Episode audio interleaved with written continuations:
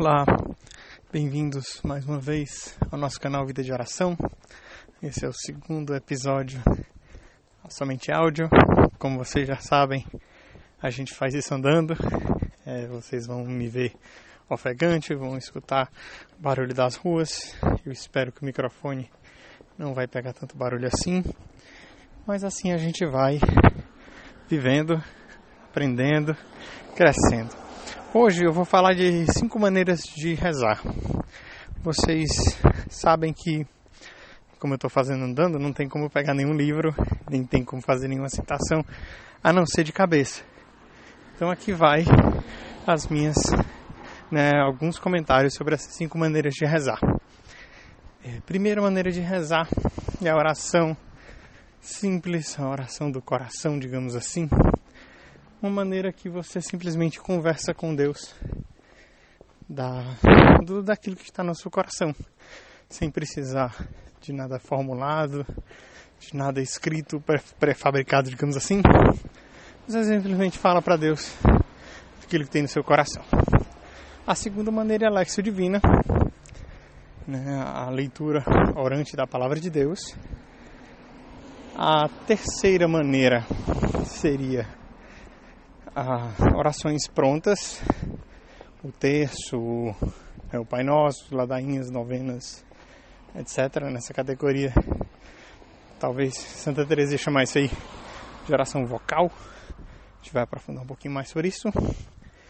E a quarta maneira, já perdi as contas, mas se não me engano, a quarta maneira é a liturgia das horas.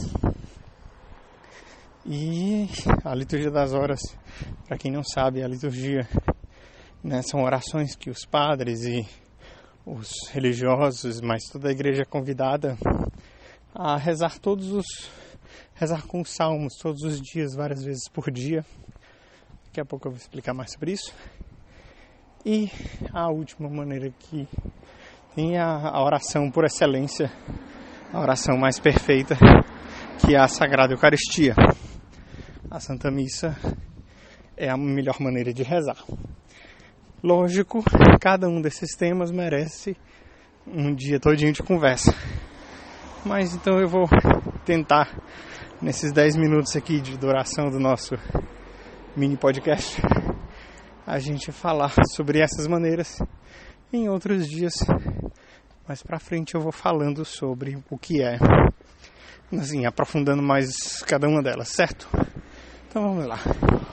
Primeira maneira de rezar é uma oração mais simples, uma oração que eu não vou precisar de fórmulas, que eu não preciso de nenhuma ideia pré-concebida. Eu simplesmente coloco para Deus aquilo que está no meu coração.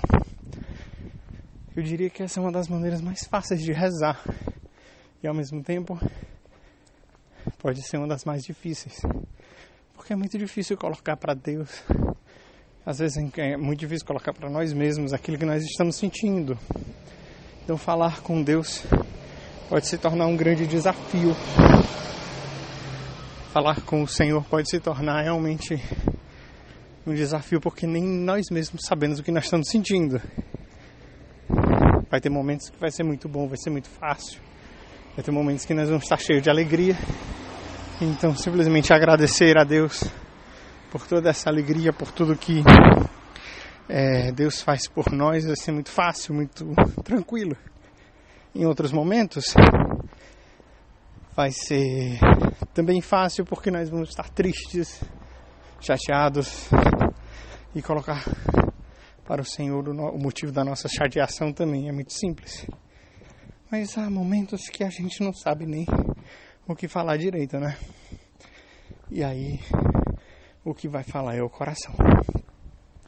Essa oração que eu digo, essa maneira de rezar, a oração, que é a oração do coração, ela é uma maneira é, que é muito eficiente, porque nosso Senhor sabe, Ele conhece. É, eu vou propor uma meditação aqui com vocês, mas nosso Senhor viveu a nossa vida, ele, ele se encarnou, ele é homem como nós. Então, dizer Senhor, eu estou com fome, você não está falando para um Deus totalmente distante né, Senhor de todo o universo, isso, como alguém que não, que não tem nenhuma necessidade na vida e não sabe o que é fome. Muito pelo contrário, nosso Senhor Jesus Cristo foi homem como nós e também teve fome. Eu não sei se ele passou fome, como nós como alguns de nós podem ter passado realmente fome, mas é, com certeza no momento que ele foi preso entre a sua prisão e a sua morte na cruz não deram nada para ele para comer. Então ele passou pelo menos um dia sem comer, né? Sendo torturado, flagelado. Enfim, o que eu estou querendo dizer é que nesses momentos onde você está falando para o Senhor e que você acha que é difícil colocar em palavras, se una, coloque o seu coração com Ele. E assim, na certeza de que Ele vai saber. Né? O meu caso, eu sou estrangeiro nessa terra, né? Eu sou brasileiro, estou morando na Alemanha. E algumas vezes realmente é difícil. Tem a barreira da língua, tem que aprender uma língua que é muito diferente. E aí, às vezes, o peso de morar em outro país, estar distante da família e várias coisas vai pesando. Então, olhar para Jesus e dizer: Jesus, eu sei, você também foi estrangeiro. Você também morou longe da sua terra, teve que aprender outra língua quando você foi para o Egito com a sua família. Como deve ter sido difícil esse tempo. Senhor, eu sei que tu entendes o sofrimento do meu coração. E isso consola também o meu coração, saber que o meu coração está unido a Ele. Vamos continuar. Então, a próxima maneira de oração é a Alexio Divina, como eu tinha falado. A Alexio Divina, se ela constitui de alguns passos que precisam ser feitos. E esses passos ajudam a gente a rezar.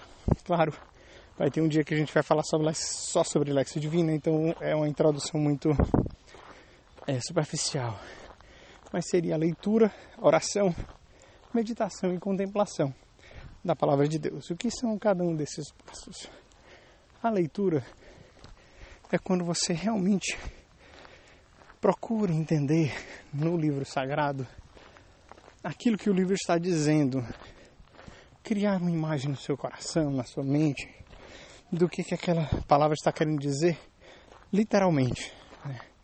Jesus subiu a barca, estava deitado sobre um travesseiro e dormia. Não tem mais de uma maneira de interpretar. É isso aí. Então você lê, você entende. Era isso que estava acontecendo. Mas não só isso. Por quê?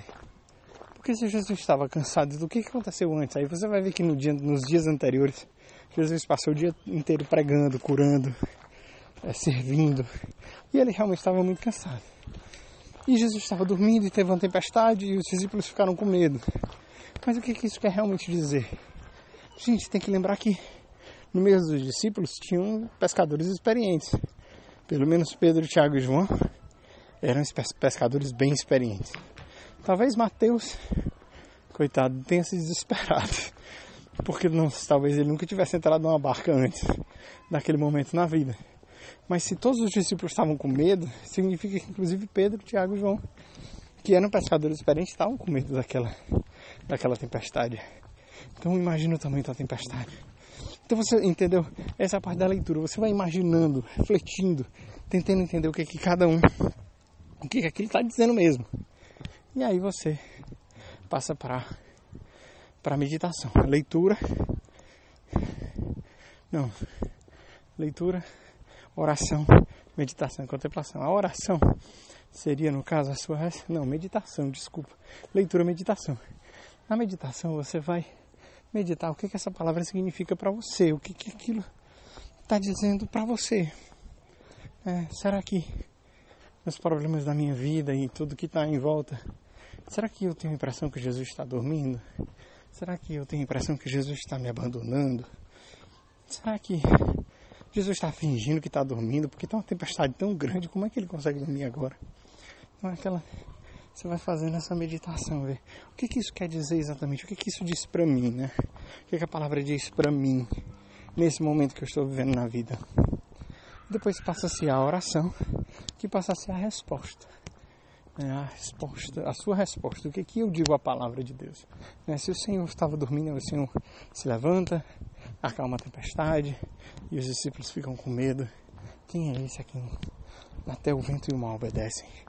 Então a minha resposta à palavra de Deus é: Senhor, quem és tu e quem sou eu, né? E aí quem é essa quem é esse Deus, né? Diante dessa diante desse mistério do qual eu estou aqui rezando. Quem é esse Senhor? Enfim.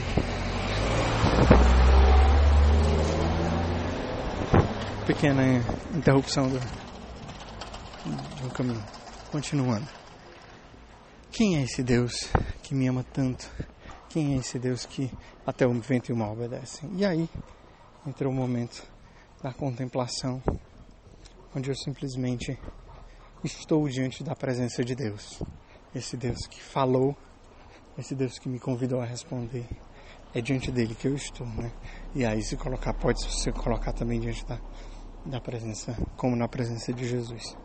É, quem é esse a quem o vento e o mal obedecem? Enfim, vamos continuar porque esse áudio já está ficando muito longo, esse podcast. Eu estou chamando de podcast, já está muita presunção na minha cabeça, né? Mas então, é, a próxima maneira de rezar são as orações vocais, as orações já escritas, já preparadas. Santa Teresa d'Ávila vai chamar de oração vocal. Na verdade, é, é o que é, o que, como é que a gente faz? Eu quero dar um exemplo específico do terço, porque o terço é uma oração repetitiva, onde muitas pessoas dizem que se dispersam, que não conseguem se concentrar e que, enfim, Aqui não é assim. O que é, como é que eu sugiro que você reze o texto? E aí, isso aí é São, São João Paulo II que, que dá essa sugestão. É, São João Paulo II ele vai sugerir que, à medida que as nossas palavras estão sendo repetidas, à medida que as nossas palavras estão, que nós estamos simplesmente repetindo as Ave Marias e que o coração está falando, a gente pode colocar o coração naquele mistério. Como é isso, Felipe? Por exemplo, estamos rezando, contemplando é, a descida do Espírito Santo sobre os apóstolos. E a Virgem Maria, eles estavam reunidos e o Espírito Santo veio sobre ele. A sua boca e a sua cabeça vão estar Ave Maria, cheia de graças, o Senhor é convosco. Bendita sois vós entre as mulheres. Isso vai permitir que o seu coração se coloque diante daquele mistério. Você vai conseguir, ao falar essas palavras, você não vai precisar formular pensamentos. É, você não vai precisar formular pensamentos muito grandes, porque a sua mente já vai estar naquela, digamos assim, naquele ritmo de oração. E muito interessante perceber que a Ave Maria, o centro da Ave Maria é o nome de Jesus. Santa Maria, Mãe de Deus, né? Então, Ave Maria, cheia de graça, Senhor, com vos bendita sois vós entre as mulheres, e o fruto do vosso ventre, Jesus. Santa Maria, Mãe de Deus, rogai por nós pecadores, agora e na hora de nossa morte. Amém. Então, assim, o centro da oração, da, da, centro da Ave Maria Jesus. Enfim, o nosso coração vai ser colocado de volta para o centro. E aí você vai, mesmo com a sua mente que não vai estar mais ocupada, você não vai estar dispersando, pensando em um bilhão de coisas, simplesmente o coração falando o nome de Jesus e você vai estar com o coração, né? A sua mente vai estar falando as orações e o seu coração vai estar naquele mistério, né? tentando visualizar os discípulos em oração, tentando visualizar a, a Virgem Maria, tentando colocar na sua mente como seria o Espírito Santo enchendo aquele lugar com aquele vento impetuoso. E assim, o seu coração vai se, ser introduzido no mistério. Né? É importante, muito importante, que, a nossa, que o nosso coração, que a nossa mente, coloque sentido nas palavras que a gente está repetindo. Que não simplesmente sejam repetir por repetir. Né? A, a, por exemplo, a novena de Santa Teresinha, nós temos que repetir 24 vezes o Glória ao Pai. Se você repetir simplesmente 24 vezes o Glória ao Pai, você está realmente glorificando o Pai, o Filho e o Espírito Santo, sem a menor dúvida. Mas tente, se não em todas as 24, pelo menos em alguma parte dela, dessas 24, dar realmente glória a Deus colocar sentido nas palavras que você acabou de dizer. Vamos passar porque realmente é, eu posso demorar muito e a gente vai depois voltar nesses assuntos. É, o, a oração da liturgia das horas. A liturgia das horas é uma tradição antiquíssima da igreja de rezar todos os salmos durante o percurso de quatro semanas. Né, as quatro semanas do saltério, os, os salmos estão divididos em quatro semanas, em orações pela manhã, pelo meio-dia, pela tarde, à noite. E essa oração, ela, ela dá ritmo à vida. Né? Como eu já falei no podcast passado, eu fui seminarista e durante o seminário rezei, rezava constantemente a liturgia das horas.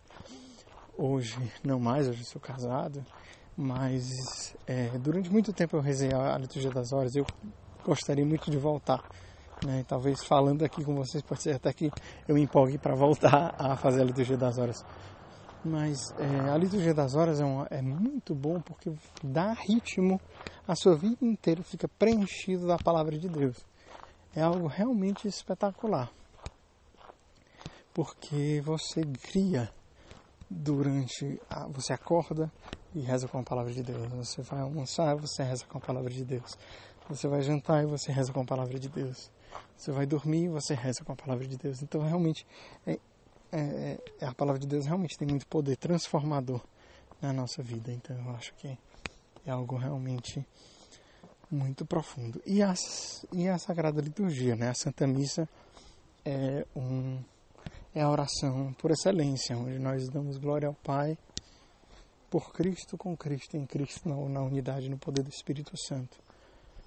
É. Então, às vezes, e eu digo porque realmente muitas pessoas que estão começando na vida de oração, é, elas têm uma certa dificuldade com a liturgia, com a missa, porque acham que ah, é muito repetitivo e tal, é difícil prestar atenção e tal. Mas é, se você realmente buscar entender cada uma das partes da missa, o seu significado, a, aquilo que você está dizendo, e transformar aquilo realmente em oração, porque já é mas você vai colocar também o coração, não simplesmente a mente, ou só não simplesmente o corpo. Se você não ficar simplesmente olhando para o seu celular ou jogando Candy Crush na hora da, da humilia, ou seja lá qual for o outro joguinho que você jogue, você realmente vai entrar, porque é, é a, per, vamos perceber, né, o sacerdote vai dizer, né, corações ao alto, e a nossa resposta é o nosso coração está em Deus. Mas que incoerência quando a gente diz que o nosso coração está em Deus e o nosso coração não está em Deus. É. É, o objetivo aqui não é de forma nenhuma dar um carão ou dizer que está fazendo errado, mas é simplesmente despertar a atenção para a beleza dessa oração, pela beleza desse, desse mistério que é a celebração eucarística, onde Deus se faz presente no meio de nós e que a gente possa que a gente consiga realmente rezar né? Enfim. É isso. Né? Eu falei sobre as cinco maneiras de essas cinco maneiras de rezar, mas em, né, nos próximos nos próximos episódios eu vou falar um pouco mais sobre isso. É, você pode se inscrever nesse feed de, de áudio. Né? Tá, na verdade está feito em formato podcast, então se você está vendo isso do seu celular num, num agregador de podcast, você pode se inscrever. Se você está vendo isso online, você pode é, marcar esse site como favorito e você pode é, depois sempre voltar aqui para que você possa acompanhar com outros momentos. Né? E siga também o nosso canal no YouTube, que não que lá também vou falar diretamente sobre outras coisas da vida de oração. Aí você pode ver a minha expressão facial. Eu acho que você vai gostar também do que já está lá, porque eu já comecei esse canal já faz mais de um ano. Então, é, o vídeo já está bem antigo e o áudio está começando agora, então você vai gostar. Então, é isso. Ficamos por aqui. Deus abençoe. Até a semana que vem. Shalom.